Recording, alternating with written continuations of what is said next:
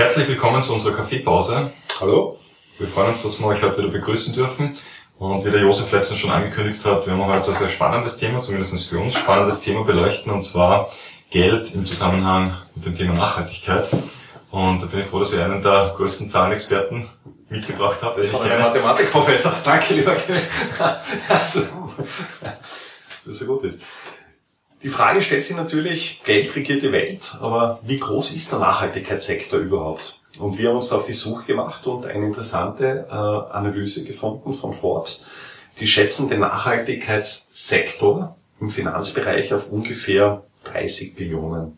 Das sind 30.000 Milliarden, um ein Gefühl zu bekommen. Und äh, die Steigerungsrate ist signifikant. Im Jahr 2011, 2012 waren wir noch bei ungefähr 12 Billionen. Mhm. Das heißt von 12 auf 30.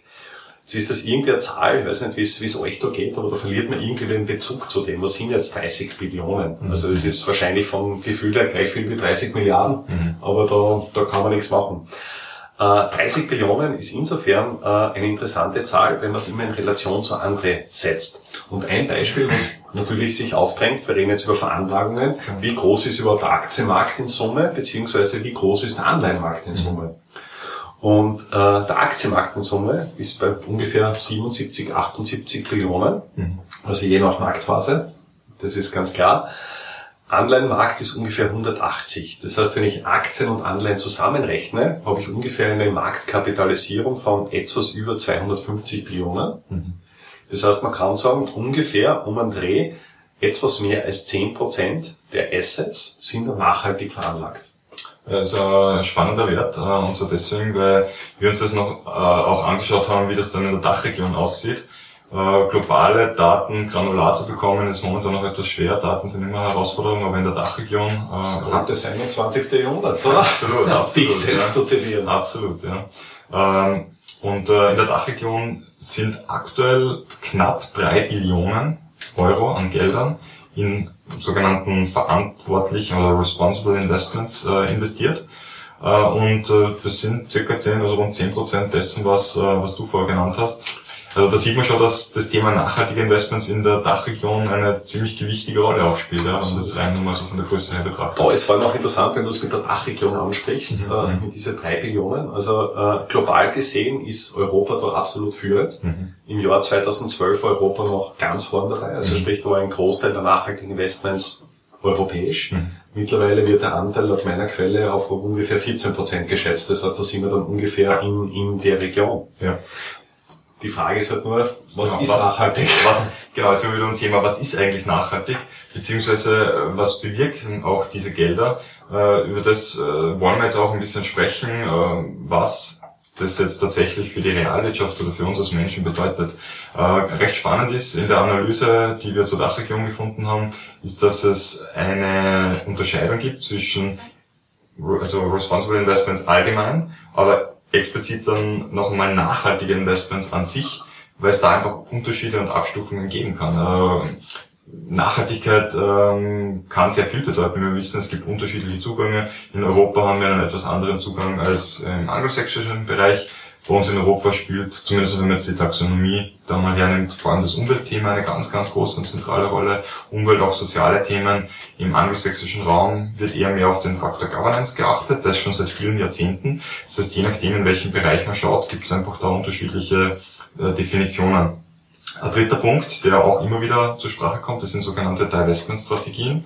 Divestment-Strategien heißt, dass äh, zum Beispiel jetzt ein Asset Manager der Geld verwaltet über die komplette Veranlagung, also über die komplette Produktpalette beziehungsweise die, die, die Kapitalanlage, die er betreibt, gewisse Mindeststandards umsetzt. Äh, der norwegische Pensionsfonds zum Beispiel, beziehungsweise der norwegische Staatsfonds, um es korrekt zu formulieren, ist so einer, der eine Blacklist definiert hat, ja. wo er gewisse Themen systematisch zum Beispiel herausnimmt. Ja, und sogar Unternehmen. Und wie gesagt, und das genau. aber wieder auf die Macht, wenn ich da vielleicht kurz einhaken darf. Also sprich, wenn ich jetzt ein Unternehmen bin, und Geld benötige und mich über den Finanzmarkt refinanzieren möchte, dann möchte ich definitiv nicht auf der Blacklist des norwegischen Staatsfonds ja, ja. draufstehen. Ja. Also, also definitiv. Aber diese, diese Blacklist, beziehungsweise auch die Themen, die da teilweise wirklich über sehr, sehr große Volumina ausgeschlossen werden, die, die sind klein. Die sind oft sehr klein, da geht es dann zum Beispiel um Kohle oder einzelne Unternehmen, die rausgepickt werden. Und äh, dementsprechend hört sich das Volumen dann sehr schnell sehr hoch an. Aber wirklich nachhaltige Investments, wo systematisch und äh, da etwas Geduld noch für die Zuhörer, die sich darunter noch nicht so viel vorstellen können. Wir werden das in den nächsten Folgen im Detail noch ausdiskutieren äh, mit, mit euch. Ähm, aber dort, wo wirklich umfassende Kriteriensets umgesetzt werden, da reduziert sich dann der Anteil massiv. In der Dachregion zum Beispiel sind es rund 5%, also von den drei Billionen ähm, sind nur rund 5% davon in tatsächlich nachhaltigen Investments dann auch äh, investiert. Und da sieht man schon, dass das, also laut dieser Auswertung zumindest... So Definition von FNG, nämlich Laut Definition von FNG, genau, korrekt. Äh, und da sieht man aber schon, dass, dass man da von den Volumen her dann schon deutlich niedriger unterwegs sind. Also Faktum ist natürlich auch, dass wenn man was bewegen will und eine Schwungmasse hat, dann muss sich halt in eine Richtung stoßen. Und bis dato war das Nachhaltigkeitsthema in keinster Weise klar definiert. Es gibt Unmengen an Zielen, mhm. Unmengen an Richtungen, mhm. so wie du ja angesprochen hast, das Divestment als großes Thema, Ausstieg aus dem ganzen Fracking-Bereich, was wir mhm. zum Beispiel in, in, Österreich als großes Thema haben. Und die EU hat einmal den, den Klimawandel als zentrale Herausforderung des 21. Jahrhunderts erkannt mhm auch definiert und ganz klar definiert und gesagt, okay, wir wollen in diese Richtung gehen. Aufgrund dessen schaut die Taxonomie auch so aus, dass im Fokus des ersten Schrittes das Thema E mit Environment ja, einfach eine zentrale Bedeutung bekommt. Und damit glaube ich schon, dass man gewisse Schwungmasse ja, erreichen wird. Und das ist der wesentliche Punkt. Genau um diese Schwungmasse muss es gehen. Äh, wenn jetzt wir beide entscheiden, unsere Gelder im bescheidenen Rahmen sozusagen äh, mit gewissen nachhaltigen Ideen zu investieren, dann wird es die Welt nicht verändern. Es gibt kein Unternehmen der Welt, das sich, also zumindest das börsennotiert ist, das in irgendeiner Form ihr Geschäftsmodell ändern wird, wenn wir unsere Gelder nicht mehr investieren oder vielleicht äh, vermehrt dort rein investieren. Könntest du mal versuchen. Ja, wir könnten es mal versuchen, absolut, ja.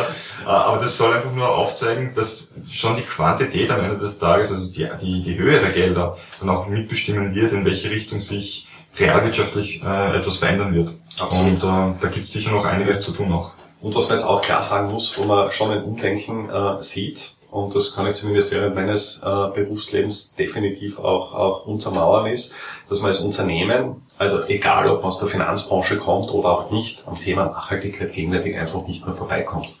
Das heißt, ab einer gewissen Unternehmensgröße musst du einen Nachhaltigkeitsbericht ja. machen. Das heißt, das Nachhaltigkeit wird auch in der, in der Unternehmensführung, in der Mission, mhm. in der Strategie, wo auch immer zentral verankert. Und man versucht schon auch dieses, dieses Thema irgendwo äh, ja, einfach zu, zu beleuchten und auch eine, eine gebührende Beachtung zu schenken. Und da glaube ich, ist wirklich der Punkt äh, erreicht, wo man einfach sagt, durch das, dass einfach so viele sich darauf fokussieren, dass dieses Thema auch im Veranlagungsbereich immer immer ja, größere Bedeutung gewinnt. Es wird natürlich immer unterschiedliche Ansätze geben, aber durch diese Bedeutung nehmen natürlich auch die, die Gelder zu, die so investiert werden. Und durch das äh, wird man dann am Ende des Tages wahrscheinlich auch den einen oder anderen zu einem Umdenken äh, bewegen können. Bewegen können. Definitiv. Ich bin mir ziemlich sicher, dass es noch äh, viele weitere Fakten und interessante Statistiken gibt. Wenn jemand von euch etwas gefunden hat oder etwas im Kopf hat, würden wir uns sehr freuen, wenn er das einfach in die Kommentarfunktion hineingibt, damit die Zuseher da ein etwas umfassenderes Bild bekommen. Das wäre hervorragend. Wenn euch sonst irgendetwas einfällt, freuen wir uns über euer Feedback. Und ich bin schon sehr gespannt. Ihr seht schon, das Thema ist sehr groß und sehr breit und äh, wir werden das jetzt Es ist viel zu tun. Also es ist viel zu tun, ja. Also wir werden die Ärmel hochkrempeln und das jetzt einfach Punkt für Punkt durchgehen und wir freuen uns schon, wenn wir euch dann nächste Woche wieder bei unserer Kaffeepause sehen können. Alles klar. Vielen Dank fürs Zuhören. Bis dann. Tschüss. Ciao.